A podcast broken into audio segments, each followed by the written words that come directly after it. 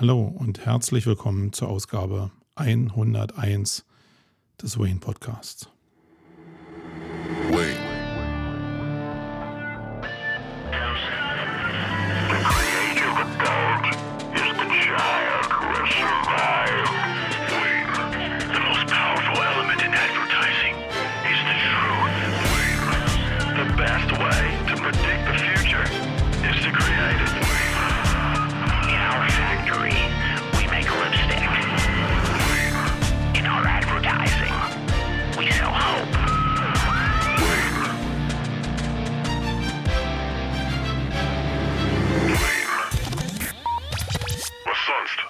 Sonst? Hallo und herzlich willkommen nochmal von mir hier, Marco Young. Ich bin der Host in dieser Sendung zur Ausgabe 101 des Wayne Podcasts. Ich habe zu Anfang so ein bisschen düster gesprochen und das liegt vielleicht an dem Hauptthema, nämlich was passiert mit SEO in Zeiten der wirtschaftlichen Delle oder der wirtschaftlichen Stagnation. Von Niedergang will ich überhaupt gar nicht reden. Ähm, was passiert da eigentlich? Wie muss man sich vorbereiten? Auf was muss man sich vorbereiten? Wird das durch die Decke gehen? Werden wir auch Leute entlassen müssen? Was passiert mit unserer Industrie, egal in welchem Bereich wir jetzt Suchmaschinenoptimierung machen und für welche Suchmaschine? Das wird ja das Hauptthema sein. Davor machen wir aber immer so Sachen wie Housekeeping und die Blogthemen und damit starten wir auch in dieser Ausgabe wieder.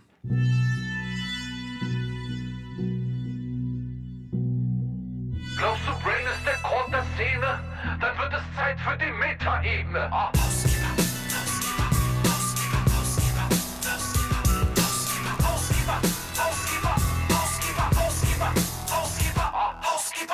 Ja, Housekeeping. Willkommen in diesem Podcast-Teil. Für alle Leute, die jetzt hier in der 101 das erste Mal zugeschaltet haben, wir machen im Housekeeping immer so ein kleines einen kleinen Rückblick auf den letzten Podcast. Was sind da für Resonanzen gekommen? Wo habe ich vielleicht auch falsch gelegen? Wo muss ich was revidieren? Wo gibt es noch irgendwelche Zusätze, die ich noch ergänzen muss? Das alles wird im Housekeeping stattfinden. So, als allererstes muss ich eine kleine Korrektur machen. Nämlich, ich habe ja in der letzten Ausgabe was von Spoke Pages erzählt, was so ein bisschen in die Richtung ähm, Pillar Pages ging, was aber auch in die Richtung Rahmenartikel ging. Und da hat mich ein Hörer korrigiert. Und jetzt habe ich das größte Problem. Ich habe mir nämlich auf meinem Skript hier nicht notiert, wer mir damals diesen Hinweis gegeben hat. Also wenn du da draußen nicht angesprochen fühlst, du bist gemeint. Ich habe es einfach verrissen hier. Hier hätte es eigentlich ein Name dahinter stehen müssen, ähm, stand aber nicht. Aber der gute Hörer, und derjenige weiß schon, wer gemeint ist, hat mir gesagt, dass damit jetzt nicht gemeint ist, dass das sprechende Seiten sind, so wie ich es ähm, definiert habe, sondern damit sind Narben und Speichen gemeint. Also ähm, Spoke heißt in diesem Fall eher Narbe, also den, den, den Nabel des Inhalts sowas wie die Pillar-Page halt. Und das ist die richtige Übersetzung und nicht äh, sprechende Seite.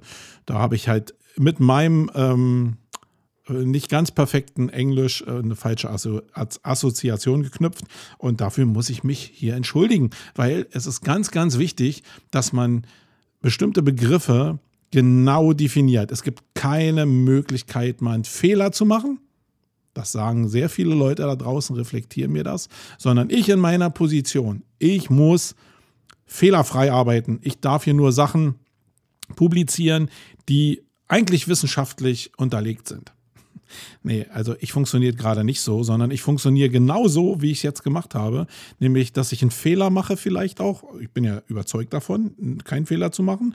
Aber wenn mir dann einer äh, den Fehler reflektiert, dann bin ich eigentlich in der Lage, dass sich das am besten abspeichert in meinem Gehirn. Das heißt, das werde ich jetzt hier überhaupt gar nicht vergessen, weil ich diesen Fehler gemacht habe. Und es wäre doch total bekloppt, wenn ich davon ausgehen würde, dass ich alles können würde. Alle Leute laufen da draußen rum und erzählen immer, du musst Fehler machen, du musst Fehler machen, du darfst nicht perfekt sein und alles ähm, muss auch nicht wissenschaftlich belegt sein, sondern du musst auch mal die Möglichkeit haben, rechts und links mal irgendwie was zu versuchen, um dann aus dem Gemachten ähm, deine, ähm, ja, deine Überzeugung abzuleiten oder aus den Fehlern eben deine, deine Erfahrungswissen wachsen zu lassen.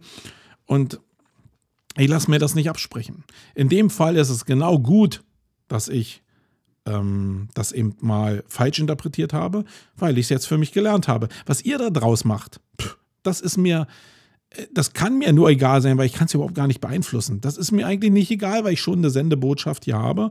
Aber ich kann es ja überhaupt nicht bestimmen. Wie lange mache ich das jetzt hier? Seit 20 Jahren. Und ich weiß genau, das, was ich hier erzähle, ist vielleicht temporär an eurem Kopf, aber es ist nicht dauerhaft in eurem Kopf. Und dass es dazu führt, eine Handlung auszulösen, das ist so schon auf einem ganz anderen Planeten. Ähm, vielleicht wichtig, aber nicht im normalen Menschenleben. Das heißt, für mich ist es jetzt cool und ich bin froh, dass ich diesen Fehler gemacht habe. Und derjenige, der mich da korrigiert hat, danke dafür.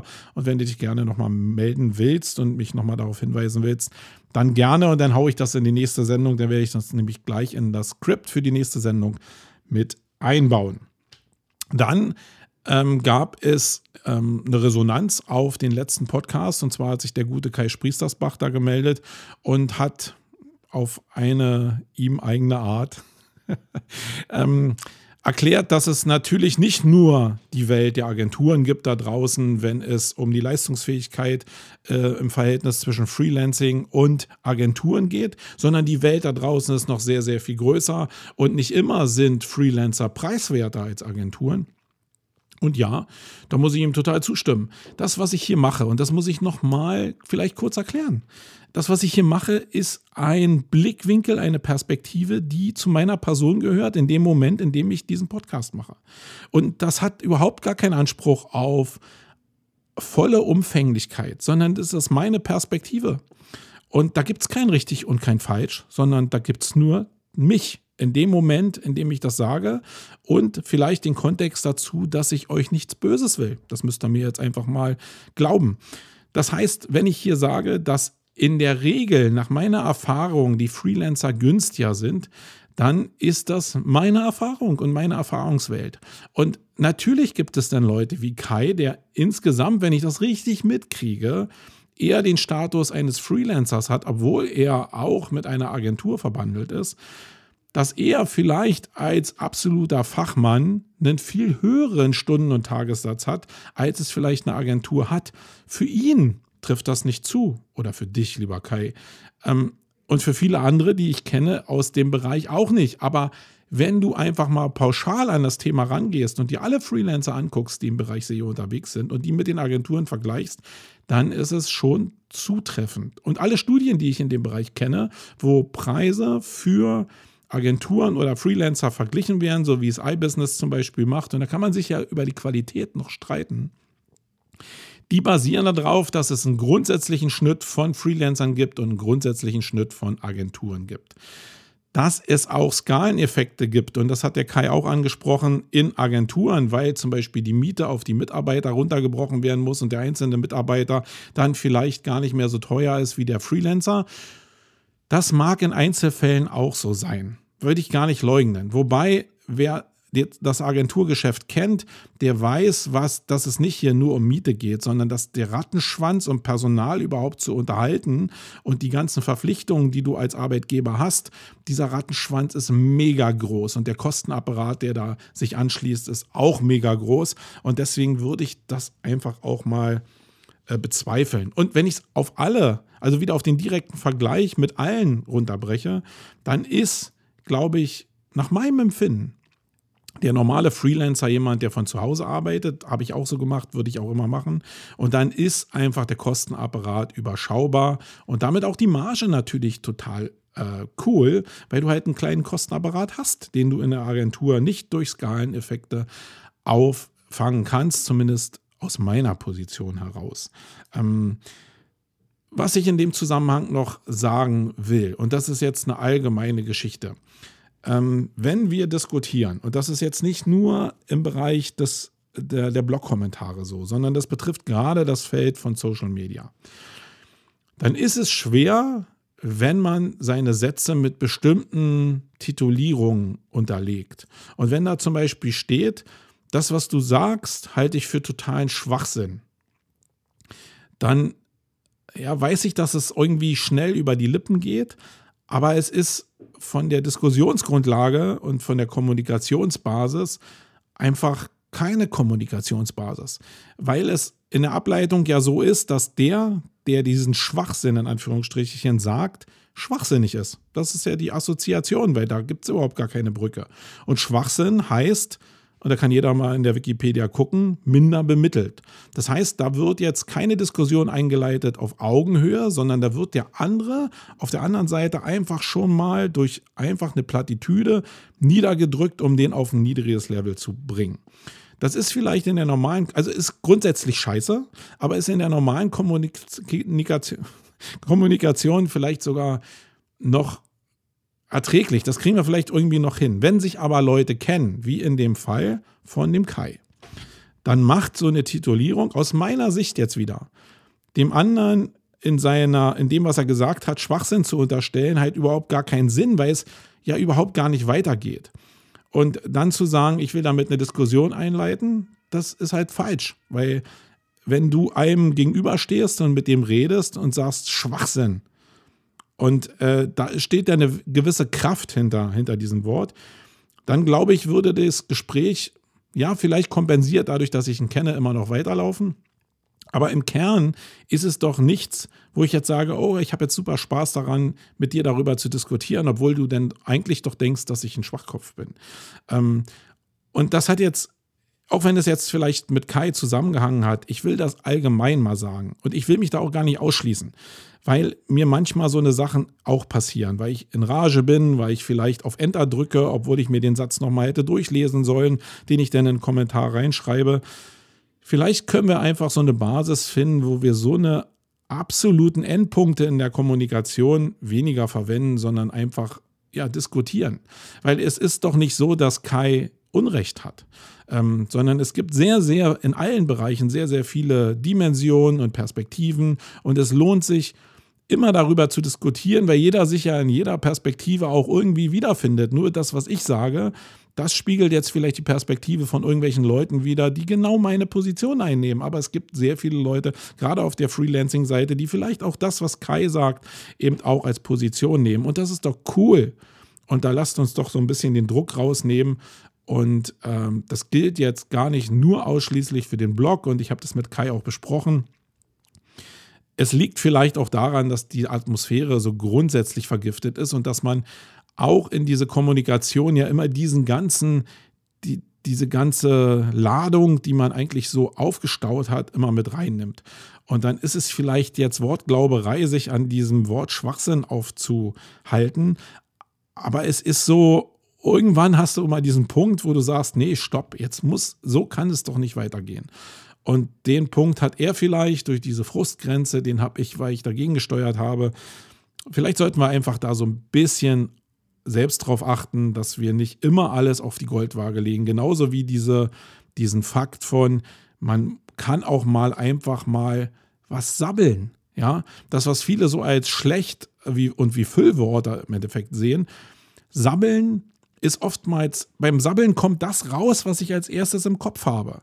Und das hat eine gewisse Priorisierung von dem beurteilen zu können, womit beschäftigt sich denn der, der gerade spricht, aktuell und welche Perspektive nimmt er denn ein. Und durch das Sabbeln kommt da eben eigentlich erstmal Tiefe rein.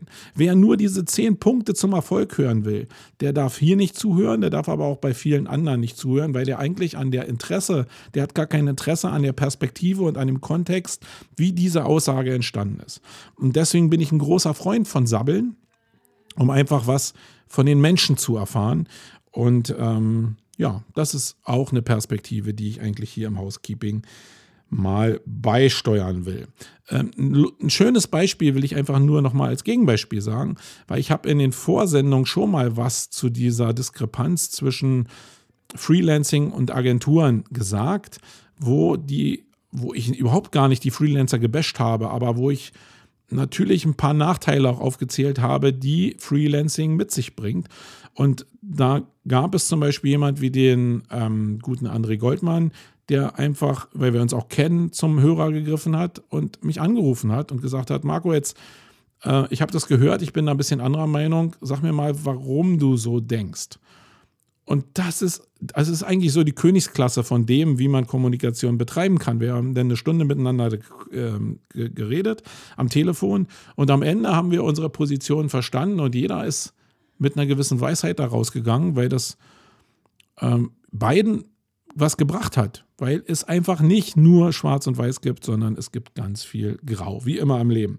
So, das wollte ich einfach mal loswerden. Dazu ist dieses Housekeeping auch da. Dann eine Sache, die ich gestern in Facebook auch aufgelegt habe oder vorgestern.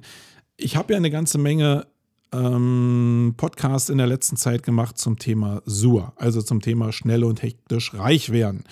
Ähm, und ich glaube, dass das immer noch ein sehr spannendes Thema ist und die Resonanz zeigt mir ja, dass es für viele Leute da draußen auch ein spannendes Thema ist, sich zumindest mal damit zu beschäftigen und die schwarzen Schafe einfach auch zu titulieren, damit man diese Fehler, die da vielleicht drin sind, auch umschiffen kann. Ich habe ja mal gesagt, dass es dass das Hauptproblem von SUA eigentlich ist, dass die Welt, die es eigentlich betrifft, nämlich die Konsumenten, die das, diese Produkte, die vielleicht mit mit miesen Versprechungen oder auch mit einer miesen Produktqualität ausgeliefert werden, dass, dass auf, der, auf der Seite der Empfänger der Unterschied zum normalen Marketing oder zu normalen Produkten gar nicht eigentlich ersichtlich ist. Und ich hatte jetzt ein schönes Beispiel, nämlich ich habe oder wir haben hier gesucht nach Speakern für die Marketing Underground im Dezember im Bereich UK. Und ich weiß ja, wie die Seiten der schnell und hektisch Reichjungs hier in Deutschland strukturiert sind. Und da muss man sagen, dass die in puncto Sichtbarkeit, auch in puncto organischer Sichtbarkeit, wenn man jetzt nach Top-Speakern sucht, ähm, eine riesen Präsenz haben. Ähm, was einfach daran liegt, dass sie einen coolen Job machen, was die Breite anbelangt. Nicht, weil sie einen coolen Job machen, weil sie auf Point auf URL-Basis oder auf Seitenbasis jetzt das beste Dokument anbieten, sondern weil halt die anderen, die ich eigentlich in, zumindest im deutschsprachigen Raum auf der guten Seite sehen würde, ihren Job halt nicht machen, sondern die verlassen sich darauf, dass die auf Events halt einfach sprechen und eingeladen werden, machen aber keine Speaker-Seiten. Das heißt, wenn du jetzt als Außenstehender nach einem Speaker suchst für SEO, dann findest du vielleicht Leute, die eigentlich aus der äh, schnell und hektisch Reichbubble kommen, ähm, obwohl es eigentlich eine Welt gibt von Leuten, die eigentlich Top-Speaker sind, die aber ihren eigentlichen Job gar nicht gemacht haben und in der Suche ähm, zu finden sind. Ähm, das finde ich so, äh, das begegnet mir immer wieder, dass da eigentlich die Leute, die dafür zuständig sind, ihren Job nicht richtig machen. Und in UK fiel mir das jetzt extrem auf, dass ich, nach, wenn ich nach Top-Speakern im Marketingbereich suche, im Bereich UK, dass ich ja eigentlich gar nicht mehr unterscheiden kann, wer sind hier eigentlich wirklich die Top-Speaker oder wer sind jetzt hier diese ganzen Zoo-Leute oder PPC-Nerds, die sich einfach durch cooles Eigenmarketing nach vorne spielen. Ich kann das gar nicht mehr unterscheiden. Ähm, und ich glaube, das ist genau die Welt oder die Perspektive, die ich da einnehmen durfte, ähm, wenn ich über Sur rede, also wenn ich mich in die Lage versetze eines Menschen, der das erste Mal mit diesem ganzen Feld von Marketing oder ähm, äh, über, von dem ganzen Feld von Speakern auseinander, äh, sich auseinandersetzt. Ich sitze jetzt meinetwegen bei Daimler und suche jetzt äh, im Eventbereich nach coolen Speakern. Und ja, dann kann mir, wenn ich einen guten Job mache und gutes Networking mache, kann mir der ein oder andere von den Top-Leuten, von den echten, aus meiner Sicht Top-Leuten über den Weg laufen. Aber wenn ich einfach die Google-Suche bemühe oder andere Suchmaschinen anschmeiße, dann werde ich ziemlich schnell eben Leute finden, die aus der schnelle und hektisch Reichwelt kommen. Und dann ist die Entscheidungsebene, die der, meinetwegen Daimler oder auch jeder andere Konzern, äh, die Entscheidung, die er da trifft, basiert auf dem, wie dann die, dieses Ergebnis gefunden wird in der Suchmaschine und wie die Seite dann wirkt. Und auf den beiden Ebenen machen die halt einen guten Job. Äh, und die eigentlichen Top-Speaker im Bereich SEO halt nicht so einen geilen Job. Und ja, ich hoffe, ihr habt verstanden, worauf ich hinaus will. Macht euren Job, seid sichtbar und stellt euch eben auch als Speaker dar. Gerade die Speaker, die ich jetzt hier meine, äh, im SEO-Umfeld, da gibt es Top-Leute, die ich als die gute Garde empfinde. Wenn ich jetzt zum Beispiel Jens Fauldraht nehme, der ist Top-Speaker, natürlich. Wenn ich einen Markus Höfener nehme, dann ist der Top-Speaker. Aber sieht man, dass er Top-Speaker ist, wenn ich in der Google-Suche nach ihm suche? Hat er denn Seiten, die für Leute, die ihn buchen würden, die Attraktion, dass sie ihn auch einbuchen würden im Vergleich zu den Speakern, die halt nur dieses allgemeine Blabla liefern? Eben nicht. Und das ist ein Problem. Das ist ein Teil des Problems. Ähm, das, hat, das ist nicht so ein Problem von Jens oder vom, äh, vom Markus, weil die sind gut gebucht. Aber ich hoffe, ihr versteht das Problem, was sich dahinter versteckt. ähm, und wie Menschen eigentlich nur auf diese Welt reagieren können. Und man muss sich vielleicht auch mal darüber Gedanken machen, was in der Zukunft passiert, wenn diese in Anführungsstrichen Top-Speaker aus der Branche, nämlich die aus der Surwelt vielleicht kommen oder aus der Motivationsecke kommen, wie die den Markt irgendwann überschwemmen, wenn es eben nicht mehr danach geht, nur Networking zu machen oder auf Spezialevents vertreten zu sein. Ja, okay, das wollte ich hier als Vortisch noch nehmen. Das war kein Gebäsche gegen irgendjemand, aber äh, vielleicht mal wieder eine etwas andere Perspektive auf ein bestimmtes Thema. So, kommen wir zu den Blogthemen.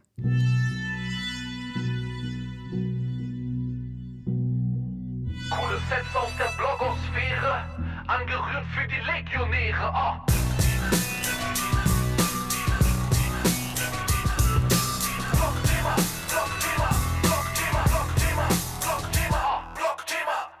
So, im Blog-Themenbereich habe ich hier vier Blogposts gefunden, die ich ganz gerne mit euch teilen will. Und der erste, den habe ich gefunden auf dem Google-Blog. Und da dreht es sich um die neue, neu gestaltete Bildersuche.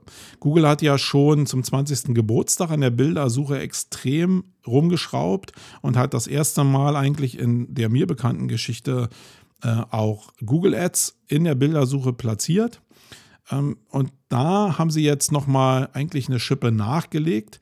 Ihr kanntet es ja bis jetzt immer, dass ihr in der Bildersuche, also auch in der Bildersuche neu, ähm, jetzt oben die Ads hattet und danach waren die Bilder in horizontalen Muster in Reihen angeordnet, in Zeilen angeordnet. Und wenn ihr auf ein Bild draufgeklickt habt, dann ist immer so ein schwarzer Balken aufgegangen und in dem schwarzen Balken waren dann noch Zusatz, also war erstmal eine große Version von dem Bild drin, immer noch reduziert und skaliert, aber größer als diese Vorschau. Und dann waren noch Beispiele drin ähm, äh, von ähnlichen Bildern. Und dann konnte man ja eigentlich immer aus dem Bereich ganz gut navigieren. Der Bereich ist dann größer geworden und der obere und untere Bereich, also eigentlich nur der untere Bereich, hat sich nach unten verschoben. Das hat sich jetzt geändert, nämlich Google hat diese ganze Bildersuche oder diese Vorschau auf die rechte Seite geschoben und äh, somit verschiebt sich der Inhalt nicht mehr nach unten, sondern er verdichtet sich nach links und schafft damit weil ja vorher dieser schwarze Balken äh, sehr präsent war und die anderen Bilder ja verdrängt wurden, schafft damit eine gute Vergleichbarkeit zu den anderen Bildern. Damit begründet zumindest Google auch diesen Schritt, diese Bildersuche-Vorschau jetzt so angelegt zu haben. Was aber auffällt, ist neben der Tatsache, dass äh, die Bildersuche eben nach rechts rüber geschoben wurde oder diese Vorschau nach rechts rüber geschoben wurde, ist, dass gerade bei den Produktsuchen oder wenn Bilder aus Shops kommen etc. pp, dass jetzt auch Preise angezeigt werden zu dem Produkt aus der Quelle, wo denn dieses Bild hergekommen ist. Und auch eine Sternebewertung angezeigt wird. Und jetzt ist ein Bereich, auch der mit Shares zu tun hat, also das Teilen der Bilder, da bin ich mir jetzt nicht ganz so sicher, ob das früher auch der Fall war, als es noch die horizontale Ausspielung war. Aber äh, auf jeden Fall ist dazugekommen, dass die Produktauszeichnung, wenn es dann ein Produkt ist, dass die dazugekommen ist. Und das ist eigentlich schon sehr, ja, sehr bemerkenswert, weil ja Google jetzt diesen, die Bildersuche mit dem Shop assoziiert und auch einen Preis für dieses Produkt zur Verfügung stellt und damit eine ganz andere Eintrittsebene in den Bereich der, ähm, der transaktionellen Suche zulässt über die Bildersuche. Und das war vorher meines Erachtens zumindest nicht der Fall. Und da bin ich mal gespannt, wie das ähm, wie da die Auswertungen von irgendwelchen SEOs da draußen in der Zukunft jetzt laufen werden, weil es ja schon bedeuten kann, dass wenn ich mit meinen Produkten in der Bildersuche gut ranke und dann noch dieses Push-Signal habe von guter Sternebewertung und einem guten Preis, der im Vergleich der einzelnen Produkte dann ja auf, auf, auf User-Seite dann vergleichbar wird, was das an Einfluss auf die Conversion hat, wenn du dich dann zu dem Produkt direkt durchklickst, was ja sich hinter der Vorschau, Vorschau immer verbirgt, nämlich das direkte Ergebnis auf der Seite. Da bin ich mal echt gespannt, was da passieren wird. Äh, man sieht zumindest, dass Google da dran ist. Ich habe auch das Gefühl, und da könnt ihr mir einfach auch helfen, weil das habe ich jetzt an Archive.org noch nicht verglichen, dass die Ads ein bisschen größer geworden sind. Ich habe das Gefühl, dass da jetzt noch ein Beschreibungstext dazugekommen ist. Sie wirken auf mich deutlich präsenter, was auch natürlich in der Natur liegen würde, weil Google einfach die Präsenz der Ads, worüber sie Geld verdienen, ähm, erhöhen muss zwangsläufig, um mehr Geld zu verdienen, obwohl sie natürlich nicht wenig Geld verdienen. Aber ich glaube, da hat sich das nochmal verändert. Ähm, den Link dazu, äh, zu der entsprechenden Veröffentlichung, habe ich in die Show Notes gepackt. Dann habe ich einen Post bei Hopper HQ gefunden. Da wurde darüber berichtet, wie dann die Kosten für Influencer-Posts sind. Und für viele Leute machen sich ja gar keine Illusionen darüber, wie teuer das eigentlich geworden ist, Reichweite über Influencer zu ähm, generieren. Und da einfach mal reinzugucken, um sich äh, Gedanken darüber zu machen ähm, oder sich einfach so mal ein, eine gute Perspektive zu verschaffen, was denn das da kostet, um sich in der Reichweite der Celebrities einzuklinken. Ich glaube, dafür ist der Post einfach ganz gut, habe ich auch in den Show Notes entsprechend verlinkt. Ähm, so eine Übersicht ist natürlich immer sowas wie so ein Linkbait. Also das funktioniert eigentlich immer und auch die Tatsache, dass ich jetzt hier diesen Post teile, weil ich den über Newsfeed in meinem Feedreader im Endeffekt ausgelesen bekommen habe, äh, das zeigt eigentlich, wie, wie gut diese Sachen funktionieren, weil Leute immer ein Interesse daran haben, Sachen zu sehen, die sie sonst nicht sehen oder Sachen zu sehen, die sie ähm, sich vielleicht auch gar nicht leisten können. Also diese, diese Neiddebatte oder das, was hat der andere, äh, das funktioniert eigentlich immer als Linkbait für die Aktion, die du denn da gemacht hast. Und es zeigt eben auch, äh, mal von dem Marketing-Aspekt weg, dass der Umgang mit großen Zahlen extrem wichtig ist. Das heißt, du wenn du dich einfach mit der Illusion beschäftigst, du könntest bei Kim Kardashian einfach mal irgendwie dein Produkt lancieren, ohne zu wissen, dass die jetzt irgendwie eine Million nimmt für einen Blogpost auf Instagram oder so. Äh, nicht einen Blogpost, sondern einen Post auf Instagram oder in Facebook oder auf Twitter. Ähm, dann musst du an deinem Wertesystem einfach mal schrauben weil bestimmte Sachen bestimmtes Geld kosten, um Reichweite zu erzeugen. Und da spreche ich jetzt überhaupt noch nicht davon, ob die Zielgruppe, die dann hinter Kim Kardashian liegt, deine Zielgruppe sein könnte, sondern sich einfach ein Gefühl dafür äh, aneignen, welche Reichweite kann ich denn mit welchen Moves bekommen und was kostet mich das eigentlich und wo stehe ich denn mit meinem Unternehmen eigentlich jetzt? Also es hat ja ein bisschen was damit zu tun, welche Möglichkeiten habe ich eigentlich, ähm, mich zu bewegen.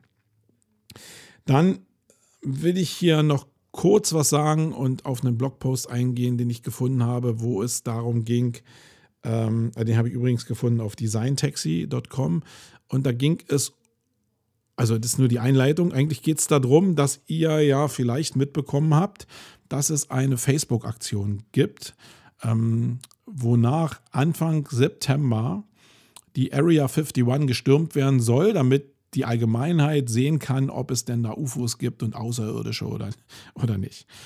Äh, das wäre ja jetzt erstmal grundsätzlich nur eine lustige Idee. Das Hauptproblem ist, dass diese Aktion so eine Resonanz gefunden hat und über zwei Millionen Interessenten und Teilnehmer bereits hat, dass auf der Seite des Militärs bestimmt Vorbereitungen getroffen werden, um dieses Gelände zu schützen. Ähm, also wir sind so auf dieser Schwelle von lustiger, lustiger Aktion hin zu, oh, wenn das wirklich zwei Millionen Menschen sind und lass jetzt das nur 100.000 sein, die sich dann äh, in der Wüste da irgendwie zusammenfinden, um dann ähm, an diese Zäune daran zu gehen und auf das Militär treffen, wenn aus dieser lustigen Aktion nachher bitterer Ernst wird, weil Leute sich ja, und das zeigt die Erfahrung, in so eine Aktion auch reinsteigern können und dann total überzeugte Jünger einer solchen Bewegung sind. Ähm, dass man gucken muss, ob man sich da einklingt. Ähm, wir haben das gemacht. Wir haben äh, in Facebook Werbung geschaltet auf die, ähm, auf die Area 51 Aktion mit dem Ziel, ein bisschen Publicity für die äh, Marketing Underground zu bekommen. Das hat super funktioniert, weil halt da ein extremer Need drauf ist. Wir hatten da noch so einen kleinen Hebel dran, der das noch ein bisschen aufgepusht hat. Da will ich jetzt nicht so viel zu sagen. Habt ihr vielleicht selbst gesehen. Ähm, aber es funktioniert halt, so ein Thema extrem zu hijacken. Die Frage ist nur, Und ähm, da gibt es halt auch in, in Europa oder in Deutschland ein paar Beispiele, ähm, wo das eben auch in ähnlicher Form passiert ist. Also ein Beispiel wäre zum Beispiel, dass das Bundes, äh, die Bundesfinanzaufsicht für irgendwas gestürmt wird, um Einsicht in bestimmte Unterlagen zu bekommen. Also, oder äh, das Bundesumweltministerium gestürmt wird, um jetzt da bestimmte Botschaften zu lancieren. Und auch bei diesen Aktionen melden sich halt unheimlich viele Leute an und das gibt einen riesen viralen Faktor. Du kannst jedes dieser Themen, wenn du diese Themenkomplexe beobachtest, natürlich hijacken, um relativ billig in diesem Funnel und wenn du nicht gebasht wirst und kein Shitstorm entsteht, ähm, kannst du relativ wirklich preiswert Reichweite erzeugen. Und wenn du die Zielgruppe noch einigermaßen targetest, dann ist das halt eine Möglichkeit, ähm, eine Reichweite zu bekommen. Die Frage ist, ob man damit eben auch das, dieses System unterstützt von freier Radikalität. Und das ist, glaube ich, das, was sich dahinter verbirgt, dass jeder aktuell äh, die, die Vorstellung hat, dass er das System in irgendeiner Form stürzen oder beeinflussen kann, wenn er nur genug Menschen hinter sich versammelt. Und das ist, glaube ich, gesellschaftlich ein Problem, weil es immer so ist, dass eine gewisse Anzahl von Menschen reicht, um bestimmte Systemteile einfach umzustürzen. Ich glaube, dazu braucht man auch gar nicht zwei Millionen, ähm, sondern du kannst richtig radikale Sachen machen, äh, wenn du nur 500 Leute hinter dich vereinst, wenn die dann konsequent nach vorne gehen. Und da habe ich irgendwie während der Aktion schon gedacht, ja, ist es jetzt cool, diesen Bereich zu hijacken und das zu unterstützen? Ist das jetzt nur Fun oder ist das jetzt wirklich was, wo du ein System äh, pusht, was eigentlich wertemäßig in die falsche Richtung geht? Und eigentlich bin ich, also wir haben die Werbung jetzt auch ausgeschaltet, bin ich eigentlich an dem Punkt, wo ich denke, nee, eigentlich darfst du sowas nicht unterstützen. Das Problem ist nur wieder, und das ist einfach ein menschliches Problem, wenn ich es nicht mache, machen es andere. Und dann mache ich es doch lieber vielleicht und habe Werte auf dem Schirm, die vielleicht nicht so geil sind, aber verkaufe damit Sachen, die ja ein anderes Wertesystem verkörpern um dann wieder einen guten Einfluss zu haben. Das ist das, was ich in den ganzen letzten Sendungen auch probiert habe, ein bisschen hier rauszustellen, dass das eben, ja, wenn du dieses, was aktuell so State of the Art ist, wenn du diese Themen aufnimmst, um Reichweite zu erzeugen, weil aktuell Reichweite erzeugt werden kann, dann probier doch in der Instanz dahinter einfach besseres Wertesystem zu vermitteln. Und ich glaube, am Ende des Tages wird diese Einstellung auch gewinnen. Aber es ist wieder so, dass wenn ich hier in dem Podcast was erzähle oder ich setze mich im Zuge unserer Marketingkampagnen direkt mit dem Thema auseinander, dass dann die Perspektiven einfach sich so ein bisschen verschieben. Was macht man jetzt richtig? Macht das Sinn? Macht es keinen Sinn? Ähm, auch eine hohe Reichweite zu bekommen für einen kleinen Taler hat auch einen gewissen Reiz weil du einfach sagst, puh, da geht ja was, da erreiche ich sehr viele Leute und da kann ich sehr viele Botschaften senden zu einem kleinen Taler. Äh, und das kriegst du ja sonst nicht so. Und das will ich nicht verhehlen, dass das auch einen gewissen Reiz ausübt, als Marketer sich denn doch diese Reichweite anzueignen. Ähm, ja. Ähm, guckt einfach mal rein in diesen Post, wenn ihr gar nicht wisst, um was es da geht, ähm, was mit der Area 51 da zumindest geplant ist. Und dann seid ihr vielleicht ein bisschen schlauer, wenn euch das ganze Thema jetzt hier total überfordert hat. Und dann habe ich auf AdSign, das ist ja so ein Magazin, äh, was es in, ich glaube, nur noch aktuell in Online-Form gibt. Gab es zumindest früher mal als Druckversion. Ich glaube, gibt es nicht mehr. Einen Artikel, wo ein, ein Startup 6,5 Millionen Dollar eingesammelt hat für direkt automatisiert ausgelieferte und kontrollierte Werbung in Spielen. Und das fand ich sehr interessant, weil das vielleicht so ein Zukunftsmarkt ist, den ihr vielleicht mal auf den Schirm nehmen solltet. Also wir haben ja zurzeit das so, dass wir relativ einfach äh, Werbung auf, äh, auf, auf Seiten schalten können, weil die Systeme dafür einfach technisch vorhanden sind und auch, glaube ich, schon sehr gut ausgereift sind. Dann haben wir den Bereich der Offline-Display-Werbung, wo es aktuell noch nicht passiert, dass digitale Displays ausgeliefert werden, wo ich automatisiert meine Werbung ausspielen kann. Und ich habe mir immer die Frage gestellt, warum ist das eigentlich so? Und mir haben ein paar Fachleute erzählt, dass das eine Energiegeschichte ist. Die normalen Kästen, die jetzt Wall und Ströer da draußen ausstellen, ähm, die sind halt vom, von der Energiebilanz halt deutlich einfacher zu handeln und auch in einer Zeit, wo natürlich Klimawandel extrem im Fokus steht, auch viel besser zu rechtfertigen, als wenn du jetzt überall digitale Wände hinstellst, die du natürlich ja individuell mit Werbung bestücken könntest und auch direkt einbuchbar bestücken könntest. Das heißt, ich kann an meinem Rechner sitzen, gucken, welche Werbeflächen frei sind und könnte jetzt auf der Fläche äh, wenn da noch was frei ist, direkt meine Werbung einbuchen und per PayPal oder Kreditkarte bezahlen. Das wäre so ein Zukunftsmodell. Mich wundert es, dass es da jetzt zumindest mir nicht bekannt Pilotprojekte gibt, wo sowas schon stattfindet.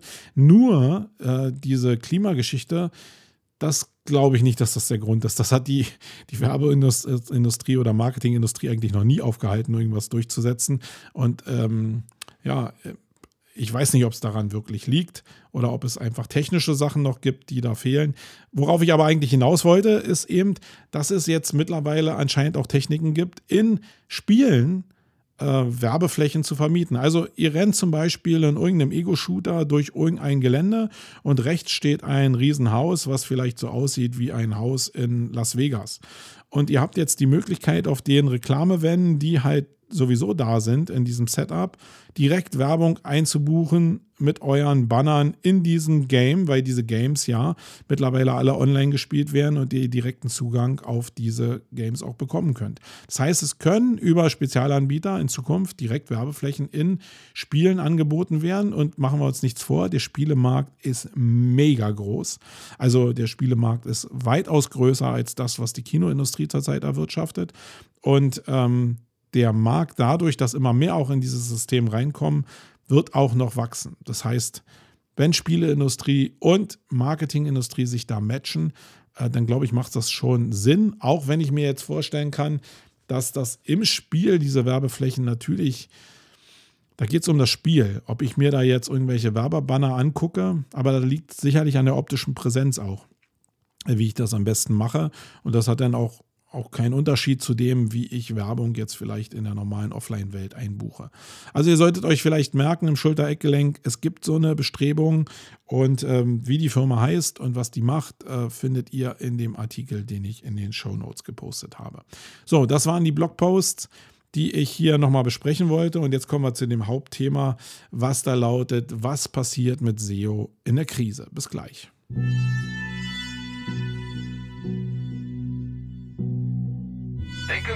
Eine Daisy Cutter. Sei bereit für das Main-Geschnatter. Oh.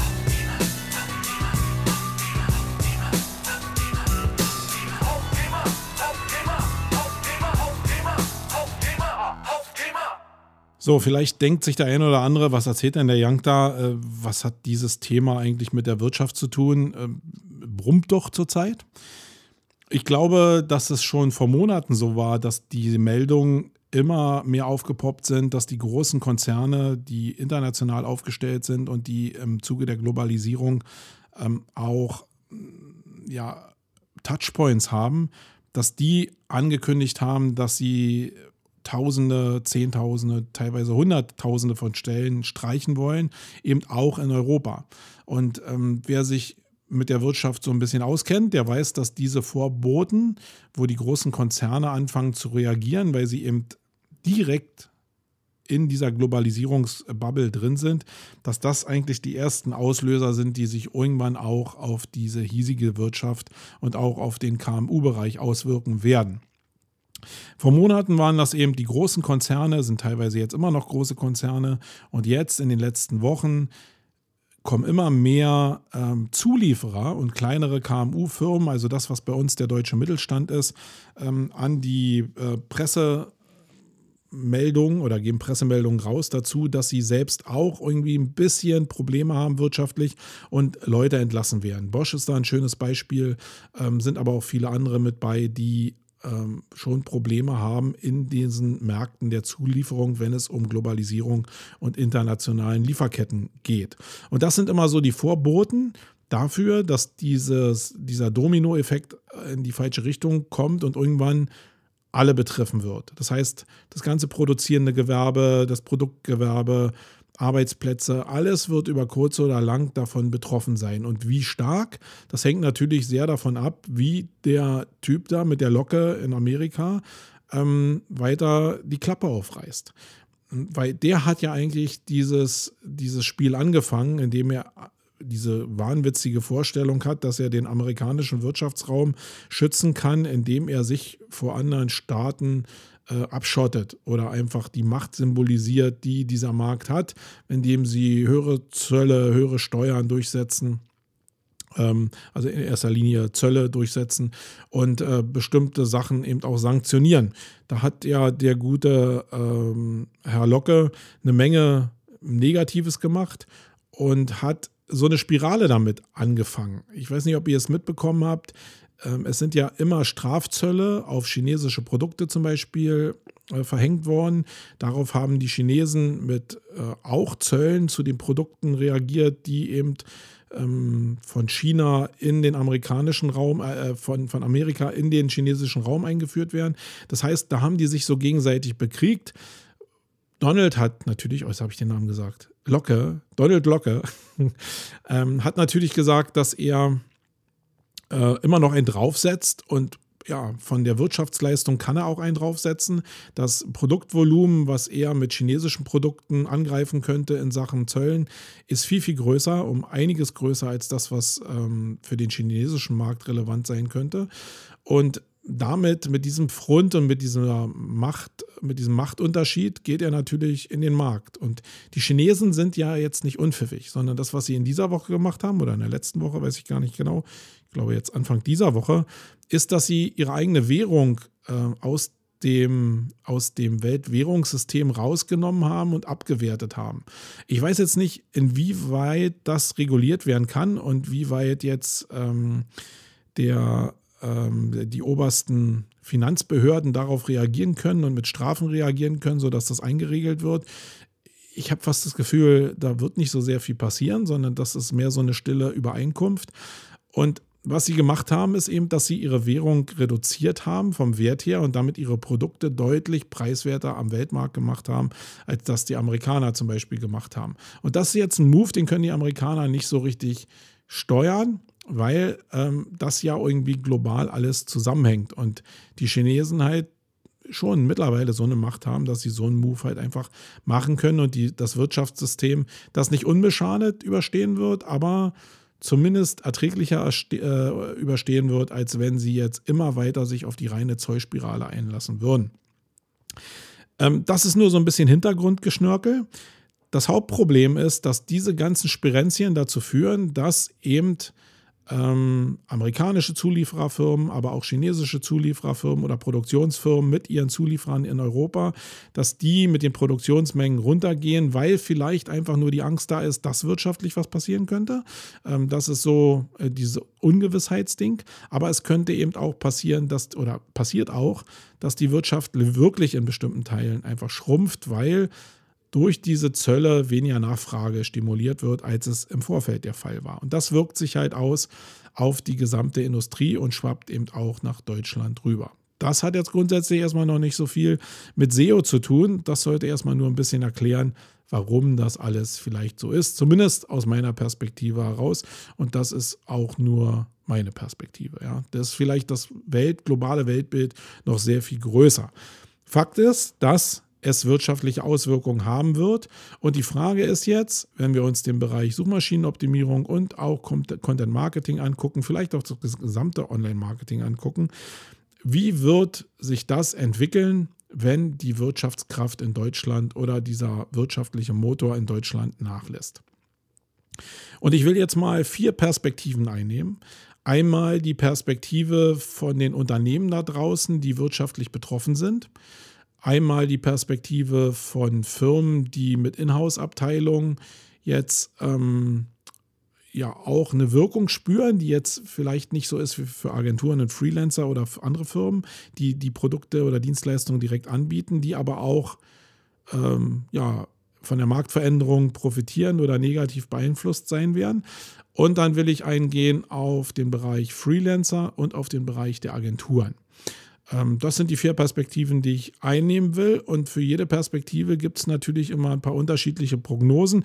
Dadurch wird das ein bisschen vielschichtiger und auch dann werde ich nicht alle Perspektiven hundertprozentig abfedern können. So, fangen wir mal mit den mit den Firmen an, die Inhouse-Abteilungen haben, die sich mit Marketing beschäftigen. Die haben in den letzten Jahren alles richtig gemacht.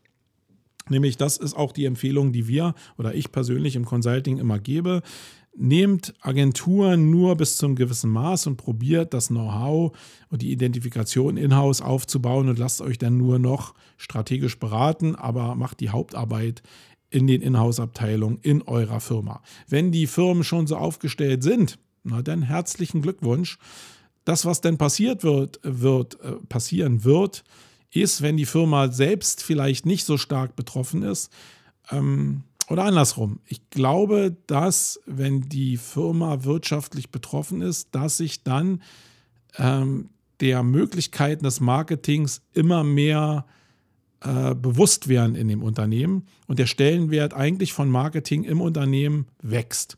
Das heißt, wenn du jetzt einen Job hast in der Inhouse-Abteilung in einem Unternehmen, dann ist dein Arbeitsplatz nicht hundertprozentig sicher, aber die, die in der Produktion zum Beispiel drinstecken, die direkt mit den Produkten zu tun haben, ähm, mit der Herstellung der Produkte und dann auch direkt von der fehlenden Nachfrage dann auch betroffen sind, die werden als erstes in der Spirale der möglichen Entlassungen betroffen sein. Ich würde mir also an deiner Stelle in einer Marketingabteilung in einem Unternehmen nicht so sehr viel Gedanken machen. Ganz im Gegenteil, ich glaube, die Firmen, die jetzt nicht so radikal betroffen sind, sondern diesen Abschwung so ein bisschen gemildert mitkriegen, die werden sehr stark davon profitieren, dass manche Unternehmen, die auch Inhouse-Abteilungen haben, die Nerven verlieren und dann einfach Leute auch Entscheidungen treffen, die keine Ahnung haben und diese Entscheidungen dazu führen werden, dass auch Marketingpersonal freigesetzt wird, was dann auf den Markt kommt mit einem gewissen Erfahrungsschatz und einer gewissen Expertise. Und dann entspannt sich vielleicht der Arbeitsmarkt in dem Bereich so ein bisschen. Ich glaube, dass also der Niedergang der Wirtschaft oder der Einbruch der Wirtschaft dazu führen wird, dass manche Unternehmen die Nerven verlieren und dann auch Personal wieder in den Markt kommt, wovon man dann profitieren kann, wenn man ähm, vielleicht eine gut funktionierende Marketingabteilung hat, weil dann habe ich die Möglichkeit, einfach mich wieder beim Personal zu bewerben. Also das ist die Perspektive von den Firmen, die die Inhouse-Abteilung haben. Wenn ich jetzt ähm, die Perspektive einnehme von Freelancern, ähm, dann glaube ich, ähm, und da kann man vielleicht Freelancer und Agenturen zusammenpacken, ähm, dann glaube ich, dass den Leuten ähm, oder den Agenturen eigentlich eine goldene Zeit bevorsteht. Weil was könnte jetzt passieren? Äh, jetzt nehme ich mal die Perspektiven äh, aus Kundenseite, also von den Leuten, die eigentlich Bedarf an äh, SEO-Dienstleistungen oder Content-Marketing-Dienstleistungen haben könnten. Da gibt es zum einen Firmen, die anfangen zu sparen und jetzt sagen, okay, wir müssen alles runter reduzieren und dazu gehört auch Marketing. Das wäre ein, ein Szenario, was dazu führen würde, dass natürlich auch Kontakte zu Freelancern oder auch zu Agenturen eingefroren werden oder auch Verträge gekündigt werden und dann würde das sicherlich negativ für diese beiden Gruppen sich auswirken.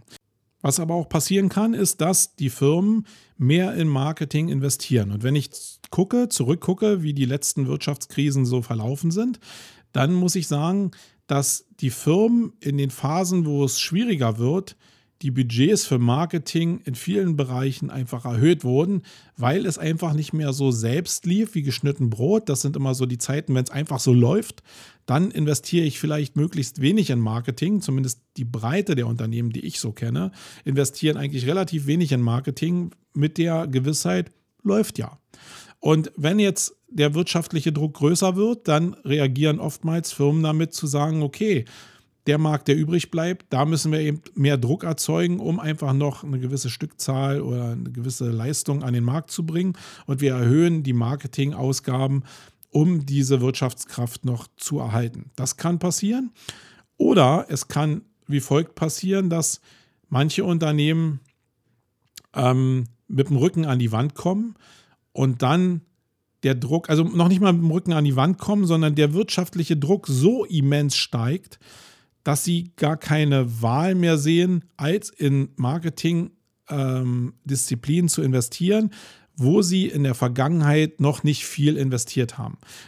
Klar, wenn ich schon die ganze Zeit SEA mache ähm, und ich merke, die Wirtschaft geht jetzt runter, dann weiß ich, die Karte ist schon ausgereizt. Es gibt aber sehr viele Unternehmen, die wissen, dass sie SEA gemacht haben, aber die SEO-Karte noch nicht so richtig oder die Content-Marketing-Karte noch nicht so ausgespielt haben, weil das ja einfach lief. Und dann kann es natürlich dazu führen, dass die Budgets von SEA umgeleitet werden auf SEO oder auf Content Marketing. Oder es kann sein, dass das Budget einfach in den Bereichen SEO und Content Marketing erhöht wird. Und das ist jetzt nur exemplarisch. Das kann natürlich genauso gut anders sein, wenn ich jetzt eine Firma habe, die in SEO und SE und Content Marketing schon sehr engagiert Geld ausgegeben hat äh, und das funktioniert, dann werde ich vielleicht das Budget da erhalten. Wenn ich aber SEA überhaupt noch nie gemacht habe, dann werde ich vielleicht grundsätzlich mehr Budget äh, im Marketing bereitstellen, um SEA jetzt auch anzukurbeln. Also alle Bereiche, die ich noch nicht beackert habe, die können für Kundenseite relevant werden. Und die Erfahrung zeigt einfach, dass sie relevant wären, weil dieser Moment von, es hat ja funktioniert, es funktioniert auch so ohne Marketing, super und unser Produkt geht durch die Decke, das geht halt nur begrenzt. Und wenn, also wir haben ganz oft die Aussage von Leuten in der Akquise gehört, dass sie gesagt haben, ja, ich weiß, dieses SEO und dieses Content Marketing, das ist schon wichtig und das ist ein Zukunftsmarkt, aber wir müssen uns jetzt erstmal, weil es so gut läuft, ich muss mich erstmal darum kümmern, dass wir eine coole Logistik-Software einbinden. Ich muss vielleicht auch meine Kohle zusammenhalten, weil ich mein Logistikzentrum jetzt vielleicht neu gebaut habe, eine neue Lagerwirtschaft auch eingebaut habe, neues Versandsystem eingebaut habe. Also alle Sachen, die halt wichtig sind, wenn du gerade Produkte in Masse in den Markt drückst, die sind in dem Moment wichtiger. Wenn aber die Nachfrage zurückgeht, dann sind Sachen, die sowieso auf dem Tisch liegen, nämlich wie SEO und Content Marketing oder andere Marketingdisziplinen, plötzlich wichtig und dann setzen sich die Leute damit auseinander. Das heißt, wenn ich jetzt diese ganzen Perspektiven nehme, dann ist meine Schlussfolgerung aus diesem ganzen Potpourri, dass wir den riesen Push, auch wenn sehr viele ähm, SEOs oder Content-Marketer in der Vergangenheit gesagt haben, dass die Disziplinen jetzt schon super funktionieren, dass der richtige Push einfach aus, ähm, ähm, aus wirtschaftlicher Not heraus extrem steigen wird. Und ich persönlich bereite mich mit der Agentur im Bereich SEO und Content Marketing genau auf diesen Move vor. Auch wenn er jetzt noch nicht da ist, ist es wichtig zu gucken, wie bin ich denn positioniert, wenn der Run auf die Agenturen oder auf die Freelancer oder grundsätzlich auf diesen Markt, äh, wenn der stattfindet. Wie kompensiere ich das denn?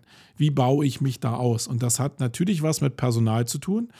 Äh, und da wird eben auch den Bereich, den ich angesprochen habe, das schon ein entscheidender Schlüssel sein, wird der Markt jetzt Personal freigeben oder wird der, Perso wird der Markt ähm, einfach den, den, das Personal in sich verschlucken, dass das jetzt irgendwie noch aufgestockt wird und eigentlich so durch, durch kurze Wege äh, versackt? Oder wird es jetzt wirklich, wie im Fall von Zalando damals, irgendwie wirklich einen Push von Leuten geben, die bei Firmen entlassen werden und die auf den freien Markt gespült werden?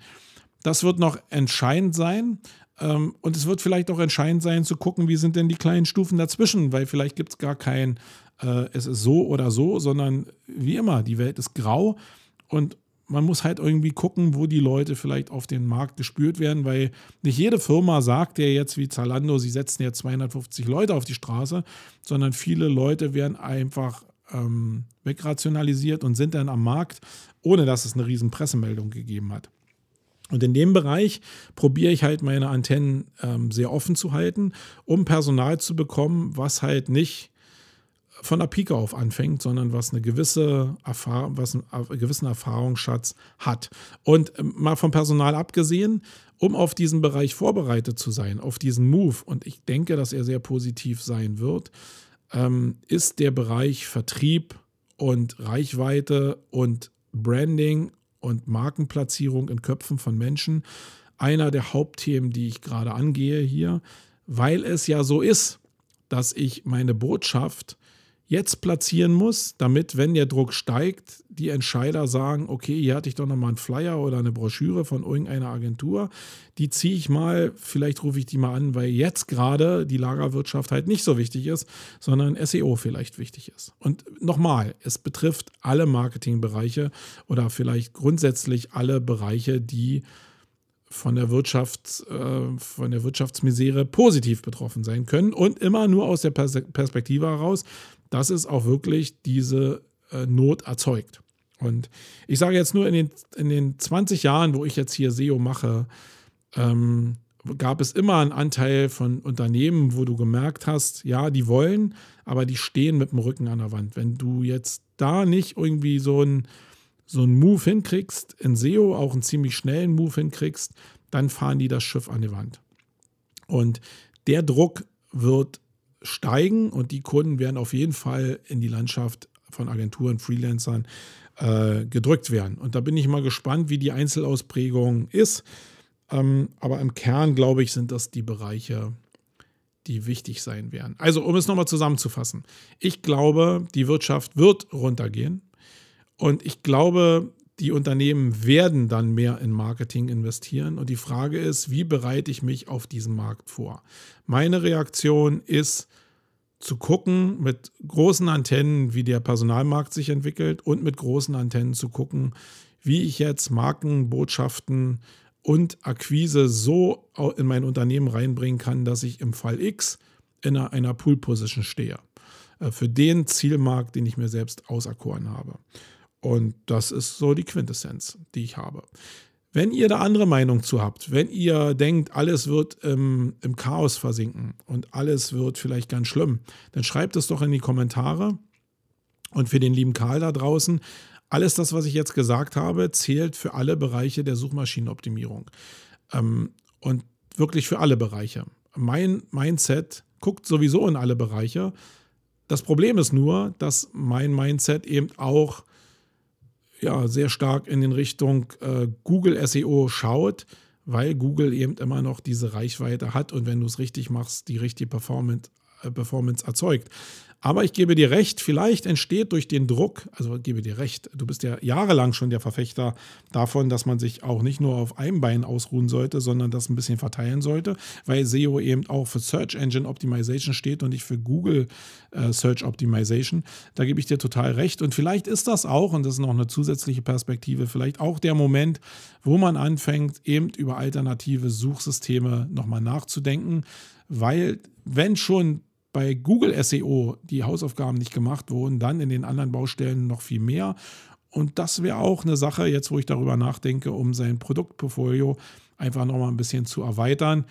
Ähm, ja, ich denke mal darüber nach. Mehr kann ich aber auch nicht machen. Sonst ist es schon so, dass ich auch natürlich total auf Google fokussiert bin und es mir echt Mühe macht, in die anderen Bereiche vorzustoßen, so sinnvoll wie es auch sein könnte. Ähm, das liegt aber sehr stark an dem Fokus, den wir hier persönlich haben und nicht an richtig oder falsch. So, das war's zu dem Thema. Ich freue mich auf eure Resonanz. Jetzt machen wir zur Ausnahme mal in der 101 ein paar Event-Tipps, die ich euch für den Herbst einfach nochmal mit in die Spur geben will.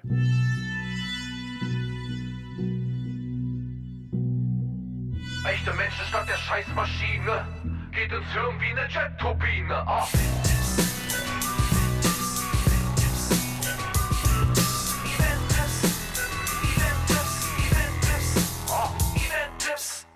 Event-Tipps habe ich ja schon eine ganze Weile nicht mehr gemacht, aber wir nähern uns ja dem Herbst und da ist es vielleicht mal sinnvoll, dass ich vielleicht euch sage, wo ich denn so gedenke hinzugehen oder wo ich überhaupt hingehe. Ich glaube, darauf kann ich es erstmal reduzieren, weil ähm, ich habe super viele Events auf dem Schirm, aber zeitlich und auch ja, Reisekosten finanziell werde ich es nicht schaffen, überall hinzukommen, weil viele Sachen auch wirklich international gelegen sind. Und da schafft das, schaffe ich es einfach mit meinem Terminkalender nicht so richtig immer in Einklang zu bringen. Was ich in jedem Fall machen werde, ist dieses Jahr mal zur Inbound zu fahren nach Boston weil ich mir das Spektakel nach der South by Southwest einfach mal angucken will. Mal wieder eine amerikanische Konferenz wenigstens. Und da habe ich mir dann die größte im Bereich Inbound auch ausgesucht. Ich glaube, es gibt zumindest keine größere Spezialveranstaltung. Und die ist vom äh, 3. bis zum 6.9., wie gesagt, in Boston. Wer da auch hinfährt, kann mich einfach mal connecten. Vielleicht können wir uns mal treffen, einfach mal ein bisschen quatschen, uns austauschen zu den Themen, die ich hier im Podcast so erzähle oder auch zu anderen Themen. Ähm, gerne dazu mehr, sonst findet ihr den Link auch in den Show Notes direkt zur Inbound. Dann ist die Affiliate Conference am 11.11.2019 von dem guten Markus Kellermann, äh, der an dem Bereich Affiliate Marketing schon seit Jahrzehnten engagiert ist. Der veranstaltet seine eigene Konferenz in München da habe ich den Link auch in die Show Notes gepackt. Da könnt ihr auch für einen relativ schmalen Taler euch in dem Bereich Affiliate Marketing ähm, die nötigen oder neuesten Informationen ablangen. Dann findet wie jedes Jahr in Salzburg die SEOCom äh, statt, nämlich am 22.11.2019. Da werde ich mit hoher Wahrscheinlichkeit da sein, obwohl das sehr, sehr zeitnah zur Marketing Underground hier in Berlin ist. Deswegen kann ich es jetzt noch nicht so hundertprozentig sagen. Eigentlich ist es ein Pflichtevent und ich habe bis jetzt noch keins ausgelassen und das verleitet mich auch dazu, da wieder hinzufahren, weil so eine Ketten soll man nicht aufgeben.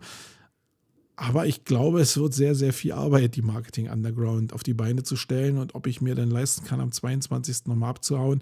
Also ich werde zumindest nicht lange da bleiben, werde aber mit Sicherheit da sein. Am Tag davor ist noch die OMX, also eine generelle Marketingveranstaltung, auch in Salzburg, beides von dem guten Oliver Hauser und ähm, immer super Events, super Konferenzen solltet ihr euch vielleicht auf euren Kalender schreiben. Und dann ist am 7.11. noch der SEO Day in Köln vom guten Fabian Rossbacher. Und ähm, da habe ich mir zumindest vorgenommen, auch dabei zu sein. Wenn ich noch einen Slot kriege, dann erzähle ich vielleicht auch ein bisschen was an euch zu einem Thema, das ich noch nicht so richtig weiß. Aber ich habe ein paar ganz coole Themen am Start, die so mehr ja, aus dem Doing kommen und nicht so generalistisch. Äh, SEO macht das und dann hat es die Auswirkung oder macht in SEO das äh, mit dem 10-Punkte-Plan sondern aus dem Leben fürs, fürs Leben. Ich glaube, das ist das, was mir auch am meisten Spaß macht. So, ähm, ja, das war es eigentlich in dieser Ausgabe. Ein bisschen über eine Stunde. Ihr habt es geschafft. Ich freue mich auf euer Feedback. Sonst hören wir uns wieder in der Ausgabe 102 in 14 Tagen. Bis dann. Ciao, euer Marco. Tschüss. Wait.